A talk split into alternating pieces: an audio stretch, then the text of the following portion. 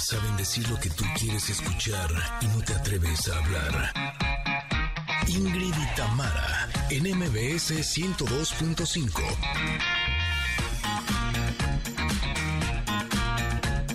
Familia hermosa, ¿cómo están? Feliz martes. El día de hoy vamos a tener una plática muy interesante con Tatiana Ortiz Monasterio. Ella es creadora de la Fundación Plan B que apoya a las mujeres presas de nuestro país, mujeres que sin duda merecen nuevas oportunidades.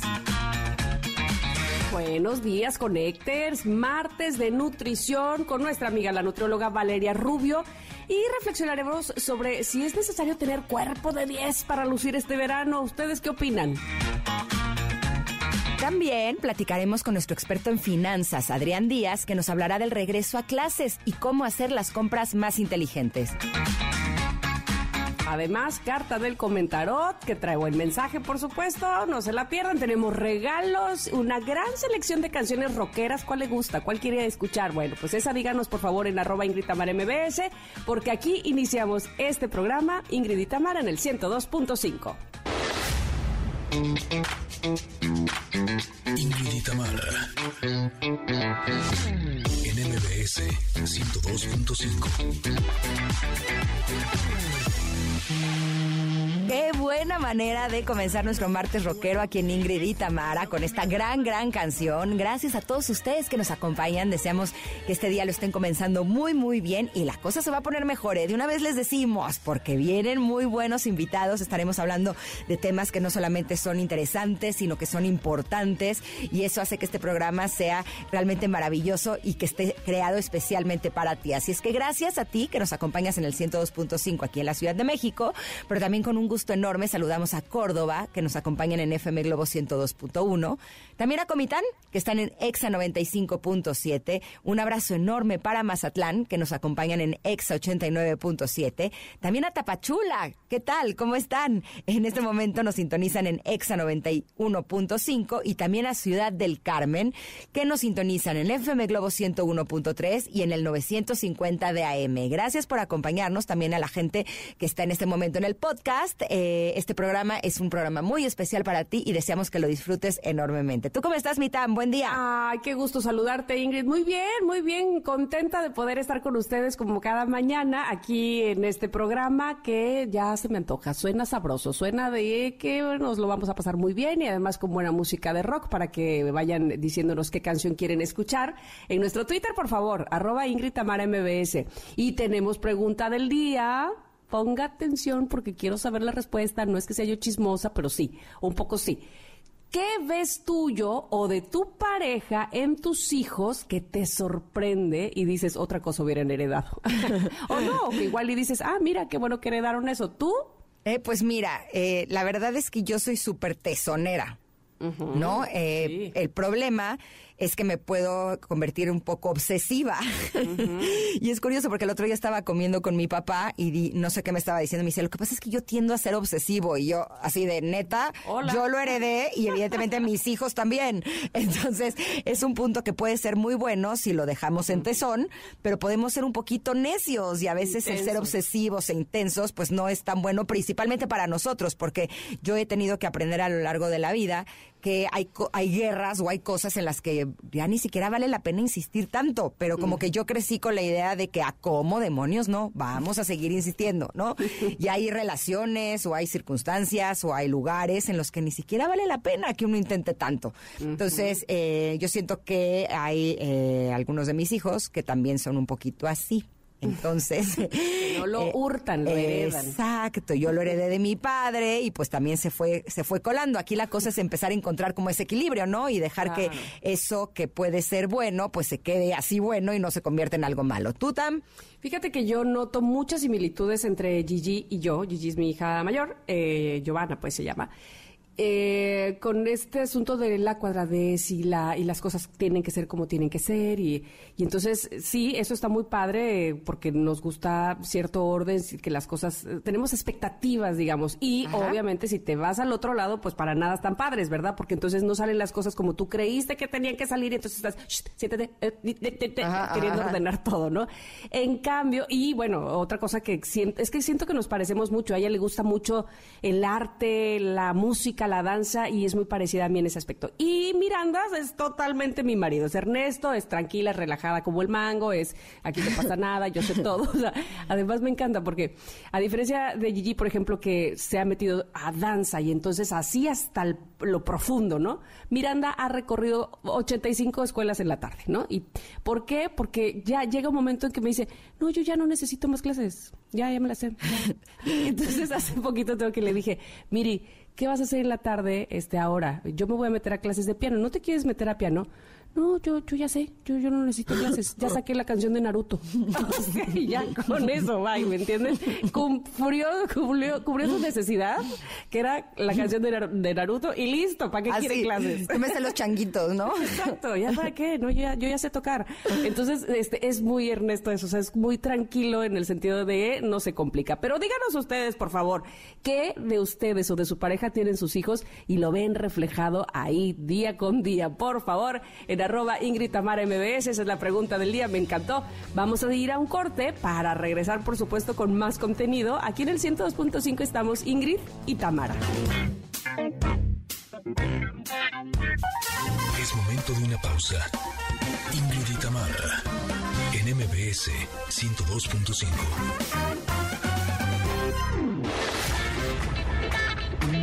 Ingrid y Tamara, NMBS 102.5.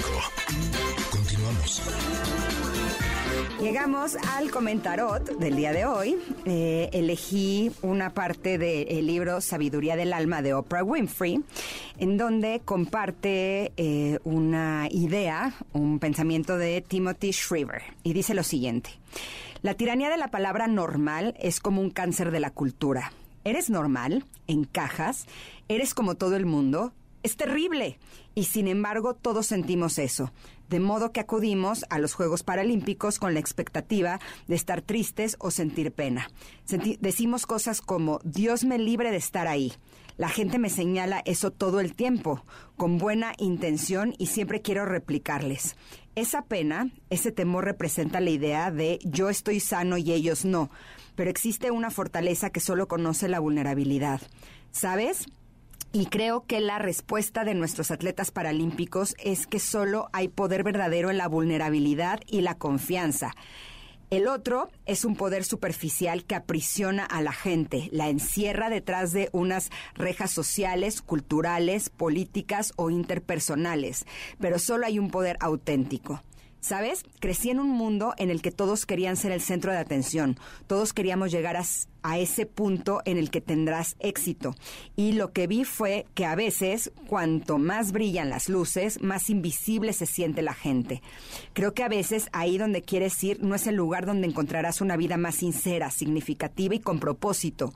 Buscaba mi lugar pensando que quería estar en el foco de atención como todas esas personas y descubrí que era más feliz en lugares donde nadie quería estar. Se me hace una verdadera joya. ¿Por qué? Pues porque muchas veces estamos buscando nuestra felicidad en lugares donde, no los encontramos, ¿no? A veces creemos que nuestra felicidad está, por ejemplo, en las cosas externas a nosotros, en un buen trabajo, en eh, encontrar a la persona adecuada, en tener muchos amigos, en tener dinero, fama, éxito, poder y todas estas cosas que nos han enseñado por medio de la mercadotecnia, que es lo máximo a lo que uno puede aspirar, lo que uno puede alcanzar, ¿no? Y finalmente la alegría es algo que, eh, que es interno, la felicidad es algo interno y no es el primer testimonio que vemos que han encontrado la felicidad o eh, como ella dice, el lugar donde nadie quería estar, digo como él dice, el lugar donde nadie quería estar en los lugares más difíciles, en las situaciones eh, que podríamos pensar que son las más desafiantes y justo sí tiene que ver con eso. Me gusta que él habla de la vulnerabilidad, por ejemplo. ¿Cuántas veces hemos creído que ser vulnerables es ser débiles. Y yo lo digo en mujerón, eh, la vulnerabilidad puede ser nuestro superpoder porque es la capacidad que tenemos de sentir y conforme podemos sentir las emociones o las situaciones que hemos catalogado como obscuras, también tenemos la posibilidad de catalogar las, las emociones, digo, de sentir las emociones que son positivas, como el amor, la compasión y la ternura. Pero no solo eso, siento que la vulnerabilidad es algo así como nuestra guía, que nos da la posibilidad de relacionarnos con los demás seres humanos desde el corazón y que nos ayuda a ponernos en lugares, en situaciones y con personas que realmente puedan enriquecer nuestra vida. Y de la misma manera nosotros a través de, sentir, de ser vulnerables, también podemos dar lo mejor a las otras personas. Esta carta me hace recordar cuando alguna persona ha necesitado de mí ¿no? Y cómo a través de la vulnerabilidad, a través de la compasión y la empatía es que uno puede decir esas palabras que sean realmente un alivio para esa otra persona. Pero si no nos damos permiso de ser vulnerables, de sentir lo que sentimos, pues no podemos conectar ni con nosotros ni con los demás. ¿Tú cómo ves esta carta, Tam? Me impactó mucho lo que dice la primera línea, y ahorita te voy a decir por qué. Me puse a investigar quién es Timothy, Timothy perdón, este señor es actualmente el presidente de las Olimpiadas Especiales o Paralimpiadas. ¿Por qué? Porque su mamá, Eunice Kennedy Shriver, fue la fundadora de estas Olimpiadas, además de hermana del fallecido John F. Kennedy. Entonces ahora él es. Y cuando empiezo a leer que dice la tiranía de la palabra normal es como un cáncer de la cultura y acabamos de pasar por el mes de LGBT más, donde escuchas a mucha gente todavía que les habla como que es que eso no es normal, ¿no? Y él, como bien dice, esa palabra los nos aleja a unos de otros. Hay veces que estás buscando pertenecer a lo normal, aunque más bien pese a muchas cosas o a costa de muchas cosas y de ti mismo. Y como dice la palabra, resulta ser un cáncer. Dice, eres normal, encajas, eres como todo el mundo, pues eso es terrible. Sin embargo, todos sentimos eso, de modo que él dice, acudíamos a los Juegos Paralímpicos con la expectativa de estar tristes o sentir pena porque pobres, ellos no son normales, cuando en todo caso ellos han confrontado y han hecho de sus vidas una maravilla porque ahora mismo están representando a su país o porque están haciendo lo mejor que saben hacer, porque entonces, ¿eres normal? ¿Quieres ser normal? ¿Qué tipo de normal eres, no? este, quitemos esa palabra que nos nos diferencia, que nos delimita y que nos, nos hace que, no estemos unidos unos con otros, ¿no? Ah, de verdad que me sorprendió mucho eh, desde el inicio, justamente por lo que les, les, decía que acabamos de pasar por un mes donde mucha gente todavía tiene esa palabra, ¿no? Es que no es, eso no es normal. Claro. Eso no va con lo que debería de ser. Y sí, definitivamente es una palabra que nos aleja, que es normal en realidad, ¿no? Es, puede ser común, pero que esté dentro de una norma y entonces quienes no estén dentro de esa norma no son, o no pertenecen o tenemos que alejar, alejarlas o, o nos tienen que alejar en caso de que seamos nosotros los que no seamos normales. Uy, pues está bastante como para eh, profundizar muchísimo más esta, este pensamiento que has traído de Timothy Shriver y que por supuesto coincido también con lo que decías de estar en un lugar eh, probablemente sintiendo que lo externo es lo que nos da felicidad y no, evidentemente no va por ahí. Así es que esta, este pensamiento que ha sacado Ingrid eh, es parte del comentario y de sabiduría del alma. Está posteado también en arroba Ingrid Tamara MBS en nuestro Twitter. Me gustó muchísimo. Y darnos cuenta y ser conscientes que nuestras mayores discapacidades no se ven con los ojos. ¿No? Ahí es donde hay que trabajarle, hay que remarle. Exactamente. ¿No? Primero descubriéndolas y después viendo cómo deshacemos o cómo transformamos esas discapacidades en algo bueno para nosotros y para los demás. Me encantó, este libro para mí es de mis favoritos, se llama Sabiduría del Alma y es de Oprah Winfrey. Y así nos vamos a ir un corte, pero regresamos porque esto apenas está empezando, ¿eh? Estamos ah, calentando motores, así que imagínense cómo se va a poner. No, hombre, una chulada. Somos Ingrid y Tamara y estamos aquí en el 102.5. Continuamos. Es momento de una pausa. Ingrid y Tamara, en MBS 102.5.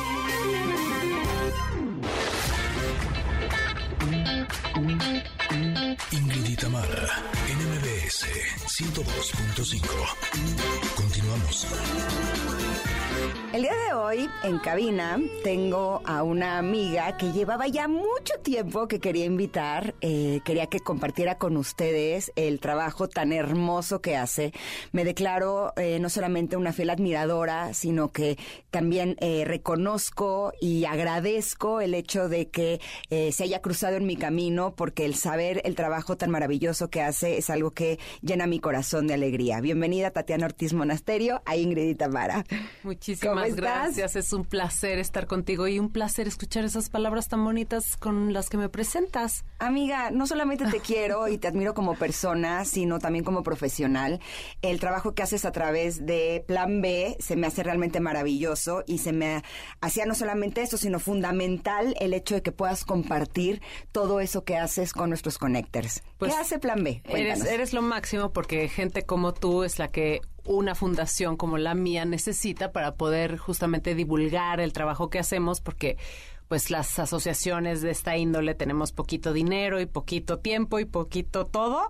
Entonces, gracias por la invitación. Lo que hace esta fundación Plan B, que como su nombre lo dice, es una eh, segunda opción, es una segunda vía, otro camino, otra oportunidad, es trabajar con las mujeres privadas de la libertad. Yo hace más o menos cinco años voy a la cárcel, a las cárceles de mujeres del país, voy mucho. Tuve la oportunidad de, después de escribir mi libro El futuro es mujer, que publiqué con Editorial Planeta, me invitaron a la cárcel y me cambió la vida para siempre. Haz de cuenta que no volví a salir de la cárcel, en el buen sentido, porque decidí ayudar a estas mujeres que, como ellas mismas se autonombran, son las olvidadas de las olvidadas. La mujer en prisión tiene una condición fatal que es estar cumpliendo la, la condena, digamos, el castigo por haber faltado a la ley. Y otro que es el más terrible, que es estar cumpliendo el castigo, pagando el castigo de haber faltado a su, a su rol como mujer, un castigo de la sociedad, entonces las abandonan en las visitas de los hombres cuando están llenas de gente y de visitantes justamente y de familiares que les llevan muchas cosas, comida, cobijas, etcétera. Eh, las cárceles de mujeres están abandonadas, tan solas, no hay visitas. Entonces, a mí me llama mucho la atención y estoy muy clavada con el tema del empoderamiento femenino y sobre todo de entender cómo nos ha limitado a las mujeres en el estrato más bajo y en el más alto la codependencia y los hombres. Porque es impresionante que me aviento a decir que el 80% de la población penitenciaria femenil de México está en la cárcel por un hombre.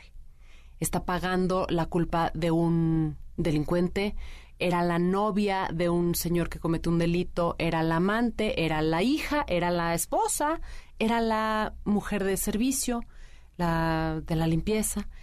Y mm, y se las llevan por patas, por decirlo así vulgarmente, ¿no? Entonces, me impacta mucho cómo es como la máxima expresión del machismo en este país y en muchos otros, ¿eh? porque suceden muchos otros, desde luego. Y, y entonces he trabajado muy, muy de cerquita con muchísimas mujeres en la cárcel hace muchos años, entendiendo este proceso y tratando de prevenir, eh, desde luego en las niñas más jóvenes, pero tratando de empoderar tanto a nuestras mexicanas, como tú bien lo haces y todos los días lo haces, porque realmente eh, estamos tan lejos de estar a la par, de estar empoderadas y de sentirnos capaces o de eh, sabernos con una autoestima alta que nos haga em, caminar libres, caminar confiadas. Y entonces, pues pasan muchos accidentes y pasan muchos eh, desgracias y la más fea es ir a la cárcel. Y bueno, además súmale que en este país hay una un sistema de justicia muy muy mediocre en donde pues una mujer inocente que la agarraron porque estaba en una fiesta en donde el que daba la fiesta, digamos, era un delincuente, por, por decir un ejemplo, y los agarran a todos y se llevan a la chava por 70 años de, prisión por narcotráfico, ¿no? O algo así. Y entonces, pues, de aquí a que tenga un abogado, son gente humilde, son gente que no tiene dinero para un abogado, que deja tres hijos en promedio más o menos y que los tiene que cuidar la familia, que la mamá o el papá se, se quedan con, con los nietos, digamos, y, y, se descompone el tejido familiar, el familiar brutalmente y entonces pues el dinero, la economía, tienen que tener más dinero para alimentar y dar educación a tres niños más porque la mamá se fue a la cárcel, se rompe todo y hay un, eh, híjole, un número impresionante de niños que están creciendo con su mamá en la cárcel innecesariamente, em, por no decir injustamente, que viene siendo un ejército de delincuentes que están creciendo solos con referente carcelario materno. Ay, está tremendo todo, pero entonces, ¿qué hacemos? ¿Cómo sí? ¿Cómo sí? ¿Qué hacemos al respecto? Lo que yo intento hacer todos los días de mi vida desde que conocí la cárcel es invitar a las personas a que entiendan que todos cometemos errores, unos tenemos más suerte que otros. Y, pero a todos nos puede pasar estar en la cárcel y necesitamos ser compasivos y necesitamos ser empáticos para entender muchas cosas que pasan. Lo primerito que digo es quitar el estigma de esa mujer está en la cárcel es mala o estuvo en la cárcel es mala. No, no, no. Esa mujer está pagando un, un castigo, digamos, y está aprendiendo su lección y va a salir y va a estar cerca de ti. ¿Cómo quieres que esté cerca de ti? Porque va a manejar probablemente tu Uber, quizá esté empacando tus cosas en el súper o quizás... Se va a prestar cualquier servicio. Cualquiera. Y entonces, em, desde entonces decidí ayudar a estas mujeres a darles todas las herramientas posibles para reinsertarse a la sociedad de la mejor manera posible. Y no solo eso, sino triunfar. Desde luego van a salir y nadie las va a contratar porque tienen una carta de antecedentes penales y nadie te contrata, en vez de decir, bueno, ya cumpliste tu, tu castigo y entonces ya estás del otro lado y entonces, bueno. Entonces yo hice una video, una, digamos, como una universidad penitenciaria femenil en México, estoy en distintos estados, en donde las lleno de, de herramientas que las van a hacer triunfar el día que salgan. Desde, desde luego les sirven mientras están en prisión, pero con el fin de que salgan y sean unas mujeres que hayan aprendido la lección, hayan entendido eh, lo que la vida les mandó, el para qué, hayan aprendido a meditar. traigo a muchísimas mujeres en la cárcel meditando todos los días, em, hayan aprendido a emprender para poner su propio negocio cuando salgan, eh, con esto que te digo que no las van a emplear y a reestructurar su familia, sus lazos amistosos y pues su vida en general. A tal grado que cualquier persona fuera podría ser alumna de esta mujer. Entonces es una maravilla este trabajo y, como te decía, lo que, lo que más me gusta hacer es ser ejemplo para las personas allá afuera y las personas que nos escuchan a entender que México se está cayendo a pedazos y que es nuestra responsabilidad hacer cosas para salvarlo. Y cada quien en lo que quiera. Yo tengo esta misión, yo trabajo en las cárceles, si alguien me quiere ayudar, bienvenido, pero lo que más me gusta es inspirar a las personas a que cada quien agarre su cachito de responsabilidad, eh, mida su privilegiómetro, digamos, y qué tantos privilegios has tenido en la vida y qué tan bien te ha ido, y que con esa misma vara em, destinen un tiempo a ayudar a los demás. Porque además acostumbramos en ese privilegiómetro a ver para arriba, lo que a mí no me tocó ¿no? Pero si volteamos a ver para abajo, nos damos cuenta que en, nuestro privilegiómetro, palabra que acabamos de inventar, eh, estaríamos muy arriba siempre, ¿no? Eh, es solamente cambiar la conciencia y la forma en la que estamos percibiendo lo que nos sucede en la vida. Y justo, exacto, y justo esa es mi pregunta, porque eh, ayer estuve viendo una película con mis hijos que se llama Radio Radio, eh, está en la plataforma de la N con Cuba Gooding Jr., en donde eh, no voy a hablar como tanto de la película, pero es eh, lo que muestra es como cuando una persona ayuda a alguien, eh, no solamente la gente puede verlo como, ¿por qué hace eso? ¿No? Sino que incluso a veces se encuentra hasta con una problemática de las personas que no están de acuerdo en que esa persona esté ayudando a alguien, ¿no? Y, y eso es increíble, por eso me gustaría que de regreso al corte me respondieras. Eh, ¿Qué tan difícil es para ti? Encontrar a personas que quieran ayudar, sobre todo a estas mujeres que en la conciencia podríamos pensar que se lo merecen, que están ahí porque actuaron mal, que son personas malas, cuando en realidad, por lo que yo he platicado contigo, no siempre es así. Vamos un corte, pero volvemos. Eh, estamos platicando con Tatiana Ortiz Monasterio sobre su eh, Fundación Plan B y el trabajo tan hermoso que hace con las mujeres que están privadas de su libertad. Esto es Ingrid y Tamara y volvemos en unos minutos aquí al 102.5. Es momento de una pausa.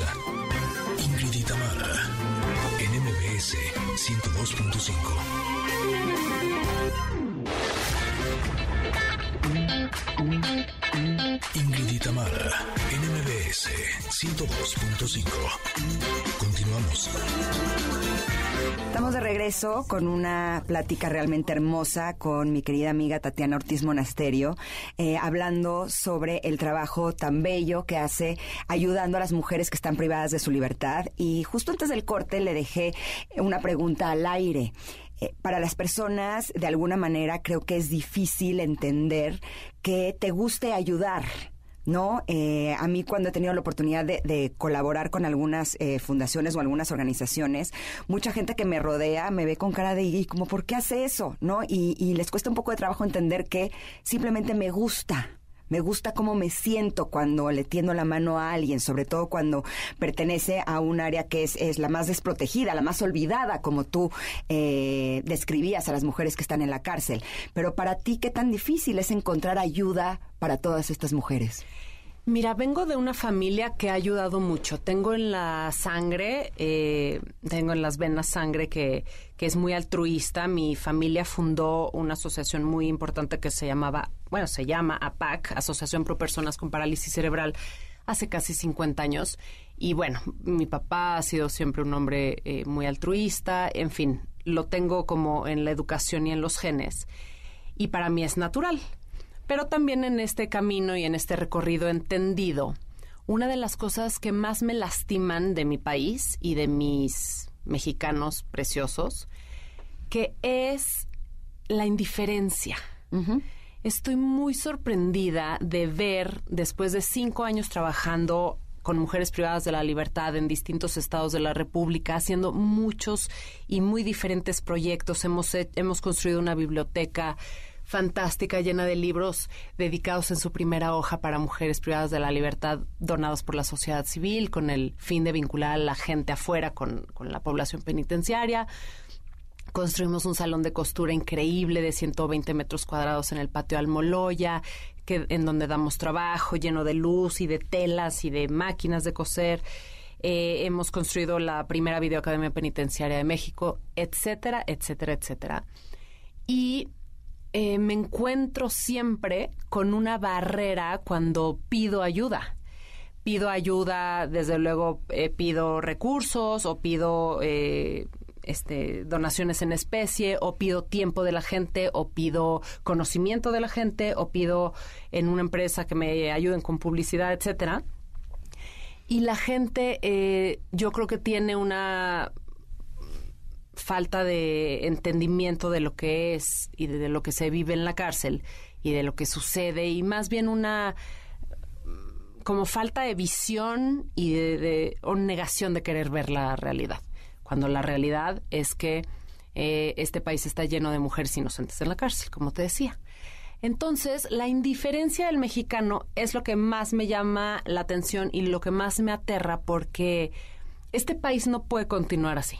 O sea, necesitamos ponernos los tenis y ir a cambiar las cosas que veamos que están mal. Necesitamos todos, con un poquito de ayuda, de, de, entendimiento que dar es eh, recibir de cada una de las personas que nos están escuchando, hagan lo que puedan hacer, hagan, no, vayan al, al Moloya tres veces a la semana y, eso es complicadísimo, no, va, no escojan la, la causa más difícil que yo creo que es la que yo tengo, la de las mujeres en la cárcel. La gente da muchísimo más dinero y más ayuda a los perros de la calle que a las mujeres de la cárcel, o sea, pero mucha, mucha más. Eh, da más ayuda. Es, es la, la, digamos, la asociación más difícil de recibir ayuda. Y lo segundo que diría también es que pónganse a, estudiar tantito, lean un poco de, de, lo mucho que yo he entendido de lo que te genera dar. Por ahí dicen que la felicidad es de quien la da, y sí lo creo. Creo que dar es el nivel más alto de la felicidad. O sea, si tú aspiras a ser una persona con elevados niveles de felicidad, de paz, de tranquilidad, de bienestar, sin duda, hasta hasta arriba está el, el más alto es cuando das. Donde más plenitud puedes tú encontrar es cuando das.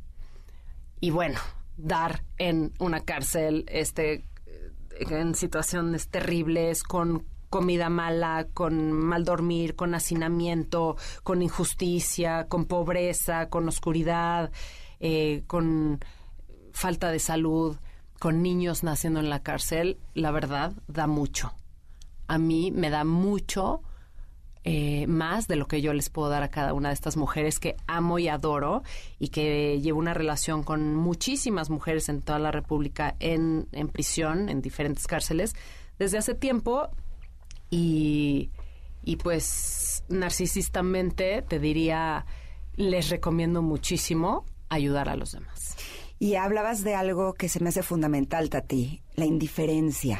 Volviendo a este ejemplo de la película que vi ayer de radio, eh, este hombre está ayudando a un ser humano que no conoce, ¿no? Y en eso tiene una plática con su hija en donde le relata que cuando era muy joven eh, repartía periódico en el pueblo y que pasaba por una calle en donde había un niño que estaba encerrado haciendo, haciendo un río raro y que pasó dos años por esa calle y no hizo nada. Se me, se me pone la piel chinita y se me, se me hace un nudo en la garganta de, de, de, darnos cuenta que somos capaces de hacer eso. En el caso de esta película, este hombre decidió que cuando fue un poco mayor y tuvo la oportunidad de ayudar a alguien, lo hizo y se enfrentó a, una cantidad enorme de problemáticas, eh, incluso en su trabajo. Eh, estaba en riesgo su trabajo, pero él quiso ayudar a este ser humano porque sentía que tenía esa deuda consigo mismo, con su conciencia, el, el no permitirse volver a ser indiferente ante el dolor ajeno. Mm.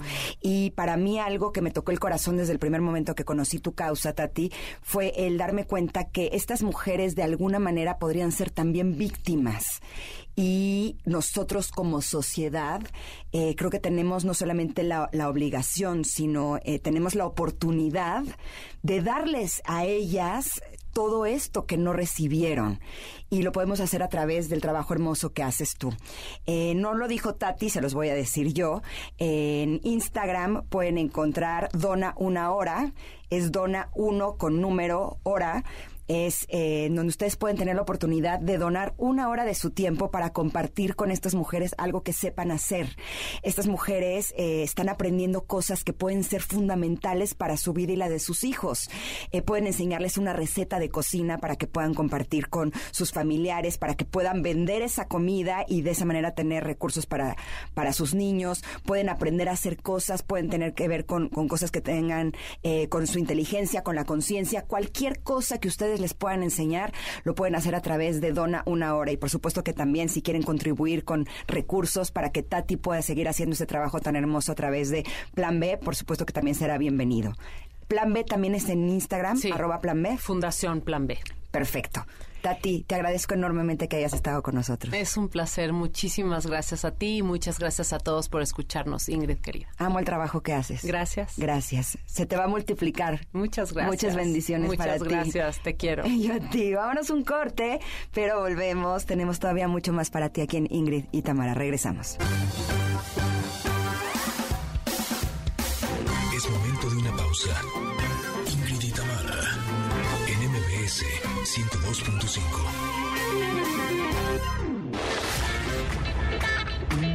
Ingrid y Tamara, NMBS 102.5.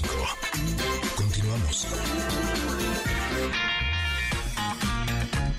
Bueno, familia, en la primera hora de Ingrid y Tamara platicamos con Tatiana Ortiz Monasterio sobre la forma de apoyar y reinsertar a la sociedad a las mujeres que por diversas circunstancias han estado en la cárcel. La mujer en prisión tiene una condición fatal que es estar cumpliendo la condena, digamos, el castigo por haber faltado a la ley. Y otro que es el más terrible que es estar cumpliendo el castigo, pagando el castigo de haber faltado a su rol como mujer, un castigo de la sociedad, entonces las abandonan. Y más adelante hablaremos con nuestro experto en finanzas, Adrián Díaz, y nos dirá cómo ahorrar en el regreso a clases. Además, tenemos nutrición con Vale Rubio que nos dirá cómo aceptar llamar nuestro cuerpo este verano. Somos Ingrid y Tamara y estamos aquí en MBS. Comen continuamos.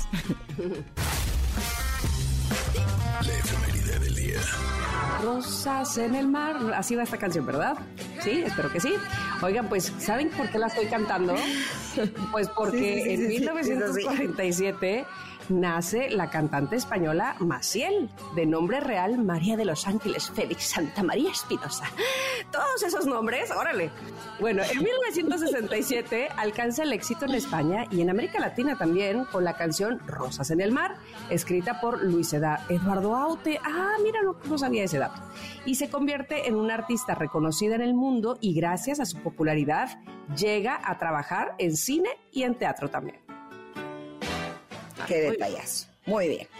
También en 1941 nace la periodista, conductora, actriz de teatro y televisión mexicana Ah. Talina Fernández, la llamada Dama del Buen Decir. Ella interviene en programas de televisión como ¿Qué crees? Hoy, Nuestra Casa y Bailando por la Boda. Un de abrazo a mis Talina. Fernández. Feliz cumpleaños. Talina. Y en 1942 nace la escritora chilena o naturalizada chilena Isabel Allende, pero que en realidad naciera en Lima, Perú. Ella es una de las novelistas latinas con gran reconocimiento mundial. Es autora de eh, La Casa de los Espíritus, Retrato en Sepia, Afrodita, Inés del Alma Mía y Eva Luna. La primera obra es llevada al cine con la actuación de Antonio Banderas. ¿Te acuerdas de La Casa de los Espíritus con Antonio Banderas? Por supuesto, y, y con, Jeremy Pitt. Irons, por favor, ¿de qué estamos hablando? Bueno, felicidades a Isabel Allende. Una verdadera joya. Sí, también en 1956 nace la cantante española Isabel Pantoja en Sevilla. Ella inició su carrera artística a los siete años. Eh, la llamada reina de la copla se casa con el torero Francisco Rivera Paquirri, quien fallece en una corrida. En noviembre del 2014 ingresa a la cárcel acusada de blanqueo de capitales y es condenada a dos años de prisión. Sí, Ay. sí, sí, sí, sí, sí, como de que no. Eh, les platicaba que justo despuésito de que salió es que la reciben en el Festival de Viña del Mar y a ella le otorgan la, en aquel momento, tercera eh, gaviota de platino que ha dado ese festival. Bueno, en los acontecimientos era como un Pues homenaje. como que la recibieron, Sí, sí, muy, muy efusivamente después de que ella había pasado por este proceso. eh, y entonces, pues sí, la, la homenajearon y la, le, le dieron esta gaviota de platino que solamente habían tenido Luis Miguel y Juan Gabriel. Oigan, en los acontecimientos les voy a decir qué pasó en el año 2000, el 2 de agosto. El grupo de rock La Ley es el primero en la historia de Chile en ser nominado a los premios Grammy, los cuales se llevan por primera vez a cabo en reconocimiento exclusivo del talento latino. Los miembros de la academia votan por la agrupación en cuatro categorías. Qué bien. Oye, pero ¿cómo pronuncias Chile? Chile, porque así dicen ellos. Chile, A ver, otra Chile, vez. como, como si lo dijeras con, como TZ, Chile. Chile. Eh, ¿Se pronuncia sí, así? dicen ¿Chile? ellos. Y soy chileno. Eh, huevón. Ah, Como que no- con razón, yo me acuerdo que eh, las finales de la academia, cuando yo era la conductora, las hacíamos varias, sea, las hicimos varias veces en un estadio en. Chiapas, ¿no? Y me acuerdo que la primera vez yo llegaba así, porque estamos felices de estar en. Chiapas. Y me decían, y, y me empezaban a gritar, Chiapas, Chiapas. Chiapas. Y yo, sí, Ajá. Chiapas. Chiapas, Chiapas. Porque lo estaba pronunciando mal. Tenía que decir Exacto, Chiapas. sí, ellos, como que eh, su acento, así, este, de entrada me, me- me encanta el acento chileno, hablan muy rápido y, y casi todos tienen un eh, tono de voz muy agudo. No sé si tú te acuerdas cómo habla Beto Sí. Cuevas. Sí, ahora, Y sí. también nuestro amigo Gonzalo. este, que es chileno también y que habla así, de, Gonzalo. editorial. Ah, También claro, sí, sí, agudo. sí. De la próxima sorpresa que les tendremos Exactamente, también es chileno y habla así muy agudo. Me encanta, me encanta cómo hablan ellos. Su acento es muy bonito. Oigan, ¿de funciones nos quieres decir? Eh, sí, en defunciones en el año 2002 muere Roberto Cobo Calambres, el actor mexicano, quien alcanza la fama con películas como El lugar sin límites y Los olvidados, en las que da vida a personajes como La Manuela y El Jaibo, respectivamente, nace el 20 de febrero de 1930. Eso es todo, amigos. Eso es To- todo to- por hoy. todo, amigos. Eso es todo. Oigan. Eso es todo, todo, todo en efemérides. Pero vamos a ir a un corte. Pero no es todo, todo, todo en este programa porque todavía tenemos mucho, mucho más, ¿verdad? Totalmente cierto. Así es que por favor quédense ahí donde están. Quédense, quédense, que no saben ahorita lo que va a pasar y estoy segura que les va a gustar. Somos Ingrid y Tamara y estamos en MBS. Es momento de una pausa. 102.5.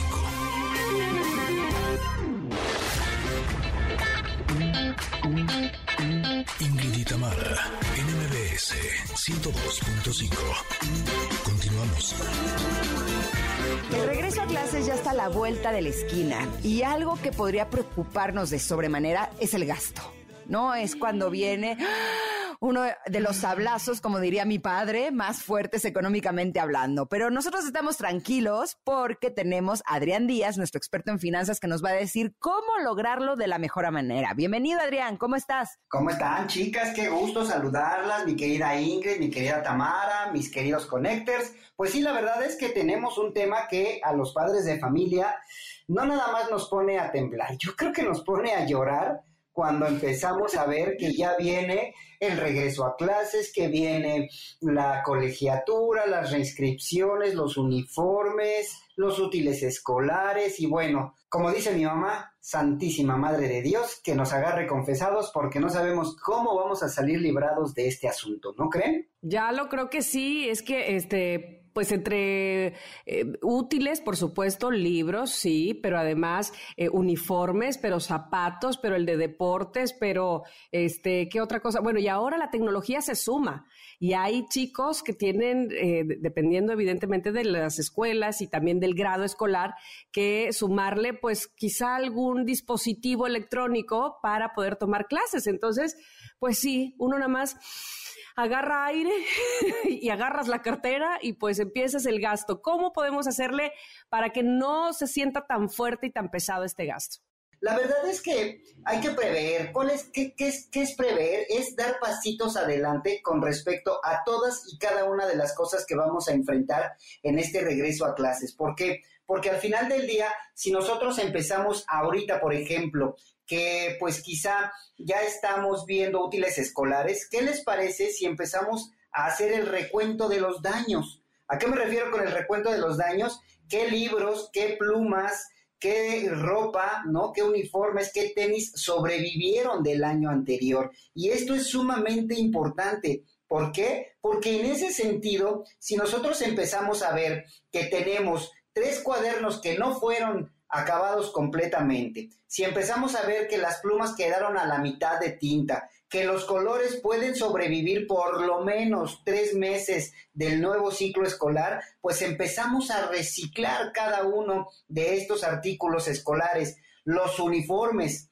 No pasa nada, connectors, de verdad, si el pantalón tiene un hoyito, bueno, pues tratamos de poner un parchecito bonito, alguno, alguno del mismo color si quieres de la tela, o pues lo surcimos si es que el hoyito no está tan grandote. ¿Para qué? Pues justamente para tratar de aprovechar al máximo y estar evitando comprar pues el suéter, el pants, el uniforme de gala, el uniforme de lunes, el, bueno, nos piden hasta el short, por supuesto, de educación física, ¿no? Los tenis que tienen que ser blancos completamente. Y entonces tenemos que empezar a aprovechar y tenemos que echar a andar nuestra creatividad. Hay muchos padres de familia, por ejemplo, que compran tenis que no son completamente blancos y traen unas franjitas de colores, ¿no? Las pintan de blanco y ya cumplimos. La verdad es que no hay que ser tan exigentes con este asunto. Lo que sí les digo, mi querida Ingrid y Tamara y Connectors, es que no debemos de sacrificar la calidad por la cantidad. Sí hay que estar buscando y comparando precios, por supuesto, hay que reciclar, claro, todos los útiles escolares que se puedan, pero también si nosotros tenemos la oportunidad de comprar productos escolares de buena calidad, seguramente en el año no vamos a estar gastando tanto dinero. ¿Por qué? Porque efectivamente tenemos productos que nos van a durar, que van a resistir las inclemencias de todos y cada uno de las manitas que tienen nuestros pequeñitos, ¿verdad? Y entonces, pues por lo menos estamos asegurándonos que el abaco, que la regla, que los lápices no se van a acabar a los dos meses y vamos a hacer el doble gasto. Entonces, mi querida Tamara, la verdad es que así es como podemos empezar a enfrentar el gasto del regreso a clases. ¿Cómo ven? Muy bien, Adrián. Fíjate que ahora mismo que lo estabas diciendo, este, pensé en dos cosas. La primera, eh, me parece a mí que podría ser una buena idea, porque de repente los chicos gastan muy rápido el uniforme, pero en caso de que no, hacer esta buena acción de donar el uniforme a generaciones que vienen abajo de tu hijo, ¿no? Porque, este, pues sí, para que las personas que justamente vienen en grados abajo, este, a lo mejor a tu hijo ya no le queda el suéter, el pantalón del uniforme, pero habrá algún chico que sí, y que si el pantalón está en buen estado, pues, este, no sé, igual y o donárselo o vendérselo a un precio muy razonable podría ser una buena solución. Y por otro lado, no sé, este, ¿qué opines tú? Pero eh, en cuestión de zapatos, y ahí sí se los digo como mamá, a mí lo que me, lo que me ha funcionado es que sea lo último que compre. Les voy a decir por qué. Porque si yo lo compro al inicio de las vacaciones, y sí, porque ahorita en descuento, que no sé qué, que siempre hay que buscar buenos precios, sí, Oye, cuando empiezan las clases, ya no le quedan. no puedo creer. Entonces, es que les crece en el pie como si, no sé, este, se los jalaran todas las noches.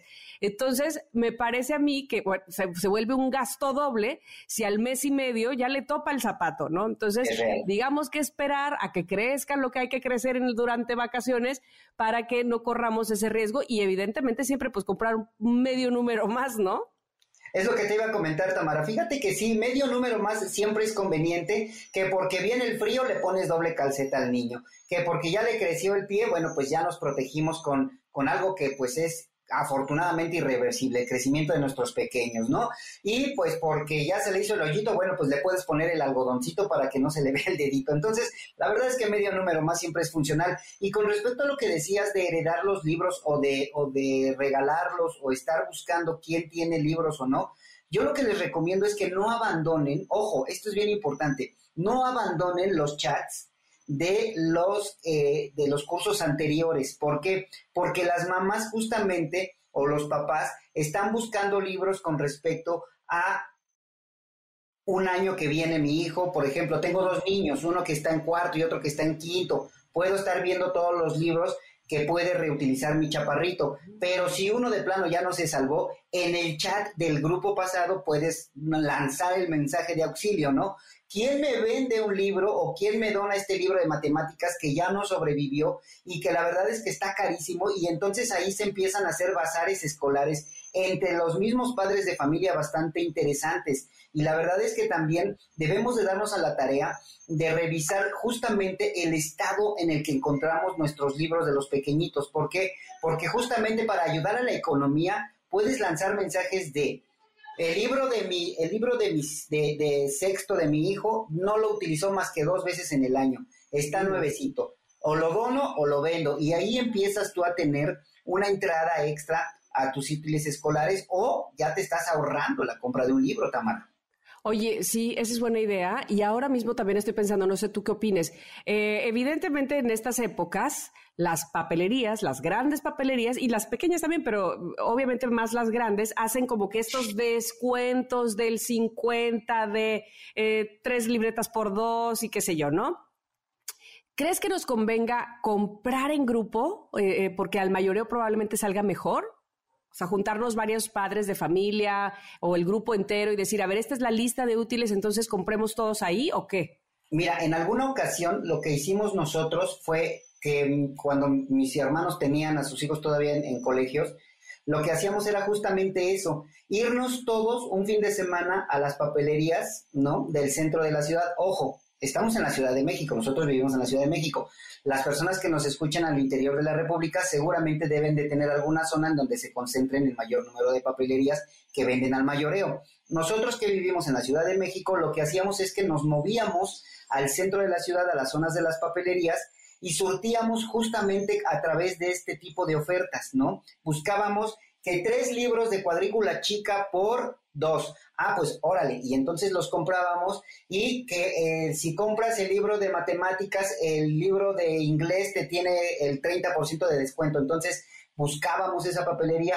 Sí nos llevábamos prácticamente el fin de semana. La verdad es que íbamos quizá viernes y sábado, pero al final del día nos ahorrábamos por hacer compras familiares de los en conjunto. Yo te aseguro que nos ahorrábamos fácil un 35% de lo que es, usualmente nos podría salir la lista. Y todavía le bajábamos más cuando hacíamos esto del reciclaje de útiles escolares, ¿no? Y entonces la verdad es que la creatividad, Tamara, Connectors, es el límite de lo que nosotros podemos ahorrar, porque sí, la verdad es que ahorita los, los problemas económicos están fuertes, la inflación está fuerte, se viene una alza importante en las cuotas escolares, en las colegiaturas, pero estas son unas maneras en las que podemos empezar quizá a disminuir un poquito todo este curso. Las mochilas, Tamara, las mochilas, si tú compras la mochila del superhéroe de moda, te va a salir 40% más cara que si tú le compras una, una mochila súper bien hecha, súper resistente, impermeable, sin rueditas, que la de moda. Y entonces hay que platicar también con nuestros hijos, hay que extenderles lo que nosotros estamos pasando como padres de familia y decirles, si yo te compro la, mochila del superhéroe que tú la vas a querer siempre, no va a llegar a final de año y la verdad es que vas a afectar mi presupuesto. No tiene nada de malo ser sinceros con nuestros pequeños y contarles que nuestra economía está limitada. ¿Por qué? Porque también estamos al final del día haciendo y involucrando en el gasto a nuestros pequeñitos y, socialmente, eh, financieramente hablando, perdón, podemos empezarlos a hacer también más responsables en los gastos y les empezamos a crear conciencia financiera, Tamara.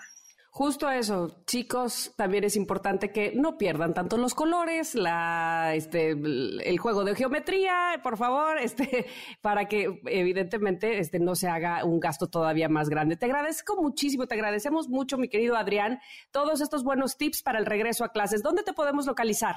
Me pueden encontrar en Finanzas Personales a la Carta, ya lo saben, le hacemos al TikTok, al Facebook, al Twitter, al Instagram y por supuesto nuestro canal de YouTube. Ya tenemos ahí entrevistas justamente con muchos especialistas que nos ayudan a buscar libros, que nos ayudan a buscar útiles escolares y muchos tips que también pues, nos pueden ayudar en esta época de crisis que, valga, valga la redundancia, estamos sufriendo.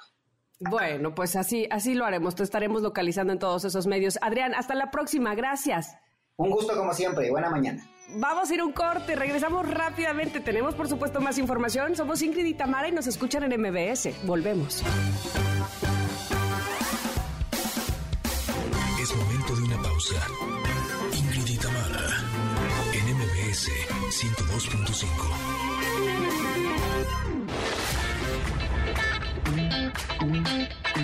Ingrid y Tamara, NMBS 102.5. Continuamos.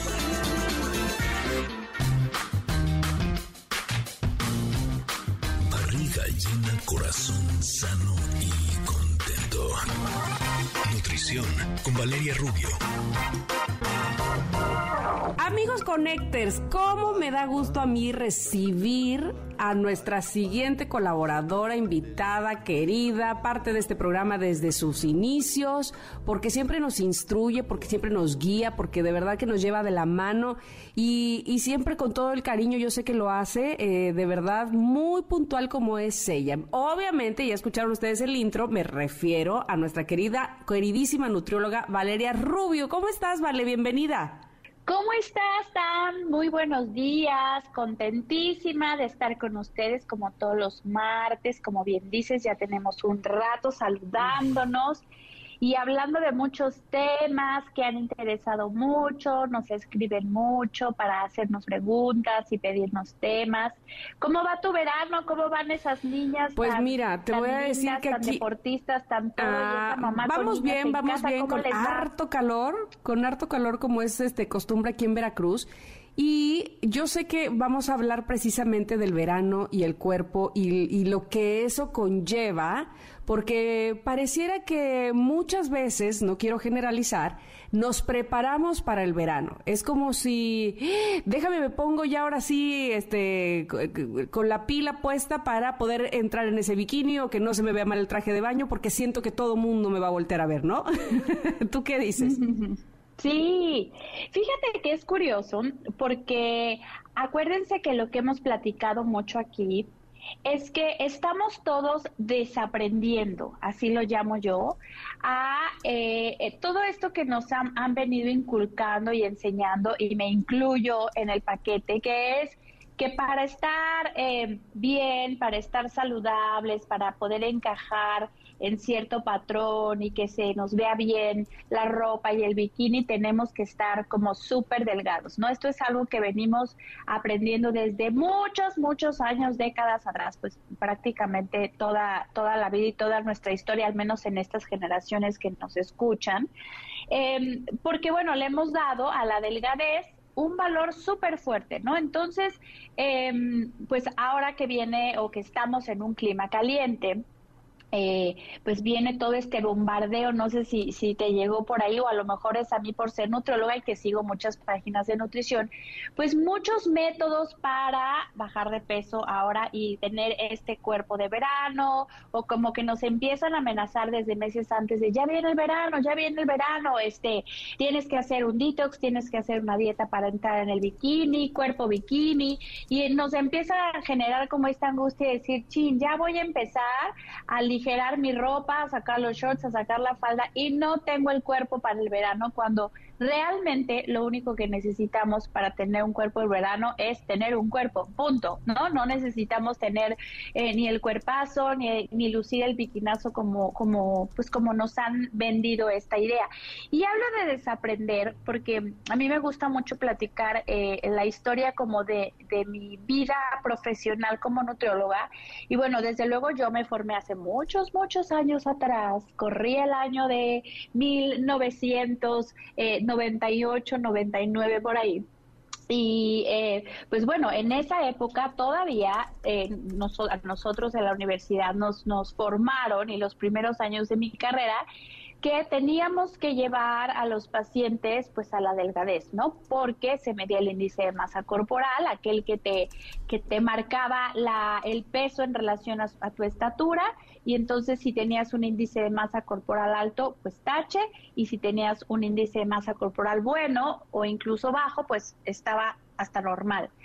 Eh, y entonces venía esta fórmula que en principio parecía funcionar muy básica, que era dieta y ejercicio, no había más. Con eso, pues era el plan ganador porque te convertías en una persona flaca y saludable. Y bueno, todo estos, todos estos años, todos en- hemos batallado contra este eh, sistema, porque, y digo contra, porque realmente este sistema no ha funcionado a largo plazo, ¿no? La gente pues baja de peso, pero tarde o temprano vuelve a subir. Es decir, no hay ningún método hoy día que asegure que ese peso que se ha disminuido se mantenga a largo plazo. Y la pregunta de los 54 mil es ¿por qué no?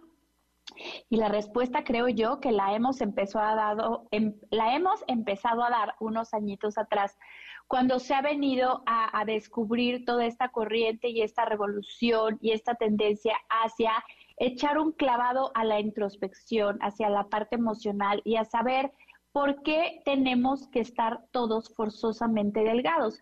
Sí se ha visto que no toda la gente delgada es 100% saludable y que no toda la gente que tiene cuerpo grande o curvas es 100% enferma. Con esto no digo por supuesto, que eh, fomento y, que estoy a favor de que la gente tenga grasa en exceso siempre y cuando no esté saludable.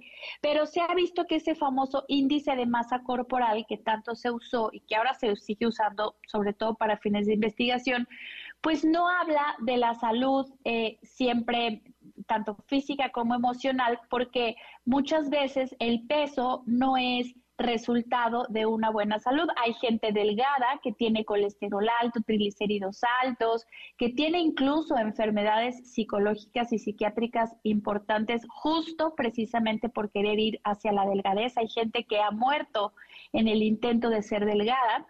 Y también hay gente que a lo mejor tiene unos kilos arriba y un poquito de más grasa de la que señalan como normal pero tiene pues quizá una mucho mejor relación con la comida y sus glucosa, su colesterol y sus triglicéridos están en límites normales.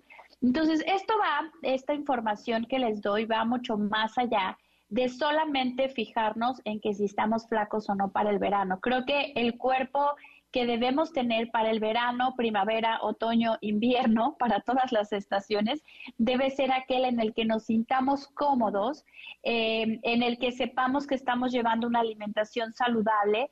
Y cuando tú llevas una alimentación saludable, en donde cuidas tus porciones, en donde cuidas... Eh, hacer más ejercicio, donde cuidas incluir más verduras, donde cuidas incluir proteína, donde aprendes a controlar tu índice de glucosa combinando carbohidratos y proteínas, que ya lo hemos platicado aquí, pues automáticamente tu cuerpo va a buscar ese peso y esos eh, estándares bioquímicos que te van a llevar a estar saludable, independientemente que no tengas ese cuerpo skinny bitch como eh, lo, lo, lo promocionan o como nos obligan muchas veces a tener.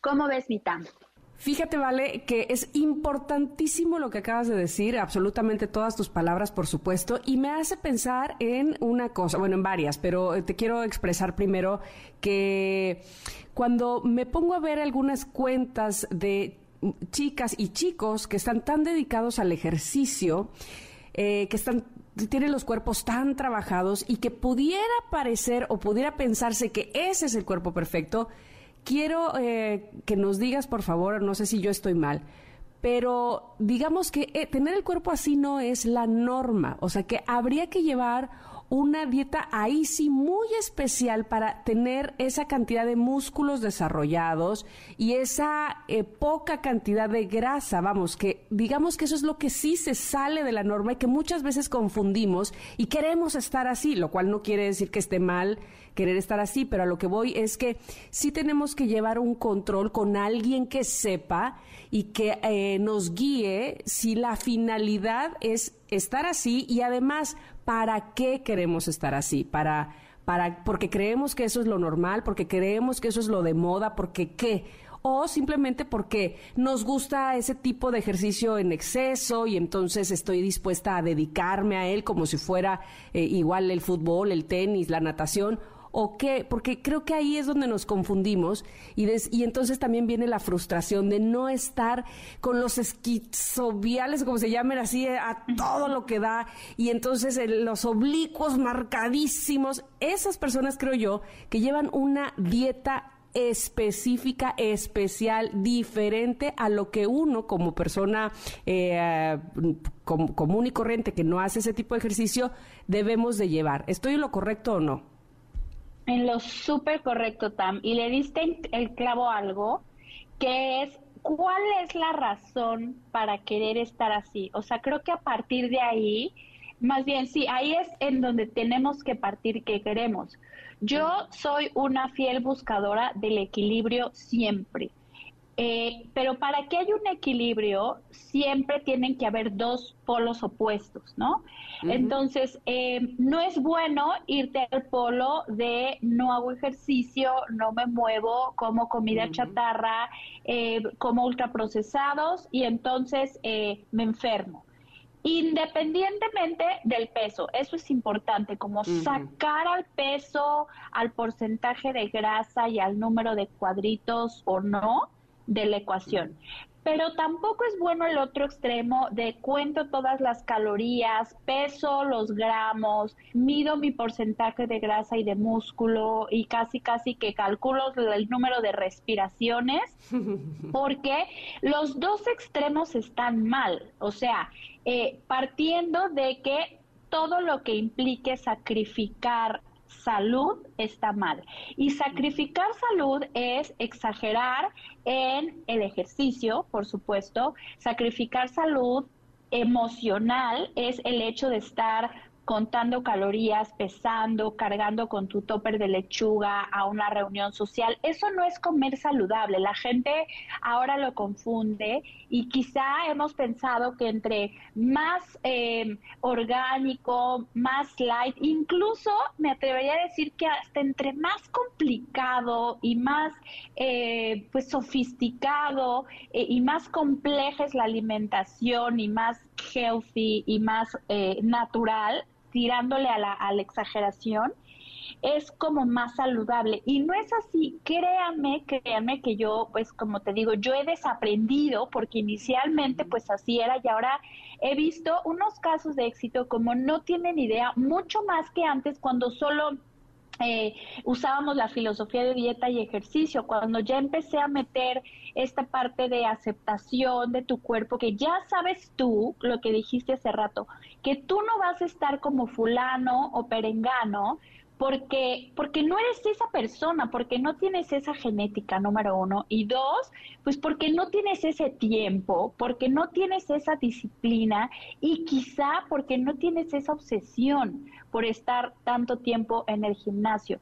Esa gente sí tiene mucha disciplina, esa gente sí sacrifica mucho y créanme, es la mayoría, no voy a generalizar, pero sí... Eh, pues pasan mucho más tiempo pensando en su cuerpo y en la comida de lo que se debería, porque no está bien eh, eh, estar como tan obsesionados, como tampoco está bien, insisto, el extremo de no moverte, porque el ejercicio también lo hemos eh, enfocado mucho solamente a la pérdida de peso. Es que casi, casi que comí de más, pues ahora hago un poquito de más cardio. y las abdominales las hago para que se marque el abdomen. Y voy a hacer un poco de tríceps y bíceps para que se me marque un poquito más el brazo. Cuando el movimiento realmente es para que nuestro cerebro funcione mejor, para que estemos más oxigenados, para que el músculo no se pierda con la edad y el movimiento se tiene que disfrutar, o sea, estos ejercicios de no pay, no gain, o sea, si no sufres y dueles porque no sirve, creo que ya quedó, está quedando afortunadamente un poquito más en el pasado. El ejercicio se tiene que hacer por el disfrute de realmente sentirte más oxigenado. Los que hacemos ejercicio sabemos que a lo mejor al principio como que dices, oh, hay días que no te puedes ni levantar, pero es disciplina y cuando lo empiezas a hacer y lo terminas, o sea, te sientes, vamos, Dash, el de los increíbles, así como que quieres hacer 20 mil cosas porque tienes una energía impresionante. Ese es realmente el resultado del ejercicio independientemente si fueron 10 lagartijas o un ultramaratón. O sea, como que hemos enfocado ya absolutamente por completo la alimentación y el ejercicio para ganar o perder peso, para tener más cuadros o menos músculo, cuando en realidad es un tema única y exclusivamente de salud, porque todo lo que tenga que ver con peso, con porcentajes, con que si se me marca el cuadro o no, ya es por un tema estético y es un tema que la sociedad ha impuesto, ¿no? Entonces, eh, no, hay que sacrificar demasiado por eso. Tienes toda la razón. Este, vamos a ir un corte, Val. Pero justo esto que acabas de decir, de que en todo caso es un tema estético, lo cual no quiere decir que esté mal si te vas a dedicar. Es como, yo creo que la diferencia es, eh, fui al gimnasio y, no sé, hice tantas abdominales, y todavía no estoy como los cuadros de esa mujer, entonces me frustro, entonces este digo que yo no puedo y entonces yo estoy mala, que está bien es ella, ¿sabes? Más allá de cómo estoy de salud y, finalmente estoy haciendo ejercicio, ¿no? Hasta dónde me estoy poniendo la vara. En fin, voy a ir a un corte, pero regreso con Vale Rubio, por supuesto, nuestra nutróloga, y estamos hablando, me parece a mí, y espero que para ustedes también de un tema muy interesante, pero muy importante para nuestra salud. Así es que regresamos con ella. Somos Ingrid y Tamara aquí en MBS. Es momento de una pausa. Ingrid y Tamara en MBS 102.5.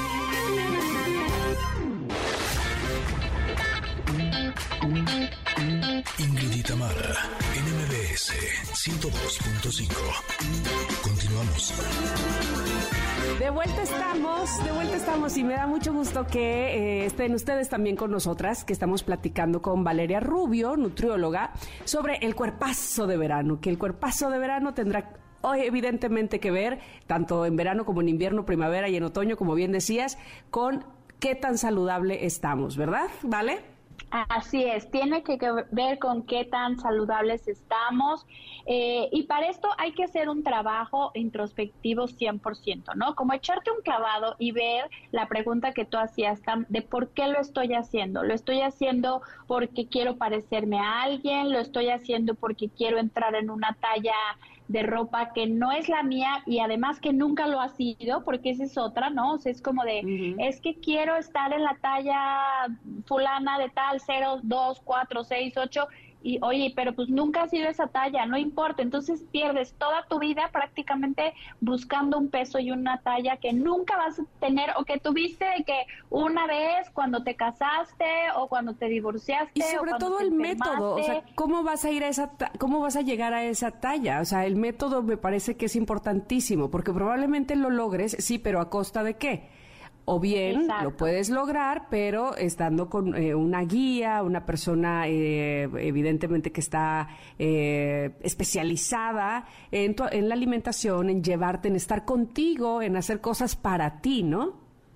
Claro, y sobre todo que se enfoque a salud, porque yo lo veo con mis pacientes y muchas veces cuando quitamos el, el, tema del peso de la, de la ecuación, digamos, y por eso funcionan las citas en línea, yo doy consultas en línea, porque me dicen, ¿cómo? Pero no me vas a pesar, pesar no me vas a medir el porcentaje de grasa. Yo digo, vamos a quitar esos números que tanto nos obsesionan de la ecuación. Entonces, cuando ya no piensas en que si son dos kilos o cinco o diez, si ya no son los 60, los 70, los 80, eh, automáticamente digo, vamos a comer saludable, ¿ok? Vamos a empezar diferente, vamos a empezar a desayunar si no desayunabas, vamos a empezar a meter una colación si no metías colación y yo siento que necesitas una colación, vamos a, equilibrar tu comida con más proteína y menos harina, vamos a meter a lo mejor una cena más ligera o vamos a a lo mejor al revés, a meter una cena más fuerte porque cenas muy ligero, vamos a movernos un poco más, vamos a meter más fibra. automáticamente te empiezas a sentir más ágil de mente, eh, vas, empiezas a rendir mejor, empiezas a ir más al baño y por añadidura tu cuerpo ahora sí que se va acomodando de manera tal que ganas masa muscular, pierdes grasa corporal y te queda la ropa mucho más cómoda, pero ya entonces el número de la báscula pues no importa ni el porcentaje de grasa porque estás más saludable y te sientes más cómoda. Porque es bien cierto lo que dices, hay personas tan y hay muchos estudios y muchas historias en donde las personas han perdido mucho más de lo que han ganado en una dieta, en una en un plan donde hay medicamentos, inyecciones, en una cirugía en donde les cortan el estómago, o sea, la gente se ha dedicado durante mucho tiempo a perder salud física, pero sobre todo salud emocional, o sea, esta, esta incidencia eh, eh, de los trastornos en la conducta alimentaria en adolescentes y en adultos es altísima, cada vez más. Y ahora con toda esta apertura que hay de diversidad corporal, eh, que sepa la gente que si cree que a lo mejor está empezando a tener algún problema emocional, psicológico, ya que va más allá de preocuparse porque si me queda el traje de baño o no, eh, si piensan obsesivamente por querer tener tal o cual cuerpo, por hacer ejercicio, pues se vale levantar la mano, pedir ayuda y ahora ya hay muchas instituciones y personas que están que son especialistas en esto, porque sí hay que trabajar mucho todos, absolutamente todos en reforzar nuestra autoestima, mejorar nuestras emociones. Si estamos mejor emocionalmente, vamos a ser más disciplinados. Si somos más disciplinados, vamos a tener mejores hábitos. Y si tenemos mejores hábitos, pues vamos a estar más saludables. Pero así va la cadenita y no al revés. No primero como lechuga y en flaco y luego arreglo mis emociones, porque entonces pues no, no funciona porque vamos porque a estar aún comiendo lechuga entonces no voy a estar eh, de acuerdo conmigo, con mi cuerpo, ni, ni voy a estar eh, feliz, pues, ¿no? Este al contrario, voy a estar más frustrada y se me va a antojar más lo otro porque, como bien dices, habría que haber empezado de adentro hacia afuera. Qué importante eso. Así es. Qué importante, mi Tam. Entonces, pónganse su bikini, pónganse sus shorts y como les digo, y al que no le guste, pues que se voltee y que se vaya a otro lugar o que se cambie de camastro o que se cambie de destino. Ustedes pónganse su traje, caminen en la playa, en la alberca, siéntanse lindas, lindos, seguros, seguras y este y adelante coman saludable, elijan diferente, bájenle al azúcar, pero hagan su vida feliz porque no se merecen, nos merecemos todos unas lindas vacaciones. Exactamente. En todo caso, eso es lo que habría que revisar, este, sí, cómo estamos emocionalmente, sí, cómo nos estamos hidratando también en este verano, este, cómo estamos comiendo y también de, paso, yo sé que probablemente no es este tu rubro, pero bueno, finalmente es importante protegernos del sol, de la, sí, la piel. por pues. supuesto. Sí, así es que bueno, pues de verdad que agradezco siempre, siempre, siempre, como dije al principio de este eh, bloque tan bonito que, se, que tenemos siempre contigo de nutrición, que nos expliques también, que nos lleves también, que siempre seas una guía para nosotras. ¿Dónde te pueden localizar, mi querida Vale, si necesitamos más de ti? Gracias, Tam. En Instagram, nutrióloga Valeria Rubio. En Facebook, igual, nutrióloga Valeria Rubio Oficial. En podcast, estoy en Spotify, en Amazon Music. Ahí están todas nuestras entrevistas y otras más que he dado. Te mando un abrazo, otro a Ingrid. Espero estén todas muy bien. Nos vemos el próximo, bueno, nos escuchamos el próximo martes. Te quiero, mi Tam. Disfruta. Y yo a ti, Vale. Un abrazo y que pases muy feliz verano. Igual.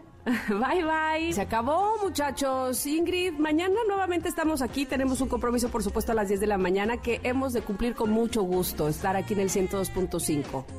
Gracias. Bueno, bye. Se quedan con Pontón y su programa Estilo de Vida Digital que estará buenísimo. Bye. Ingrid y Tamara esperan en la siguiente emisión. MBS 102.5.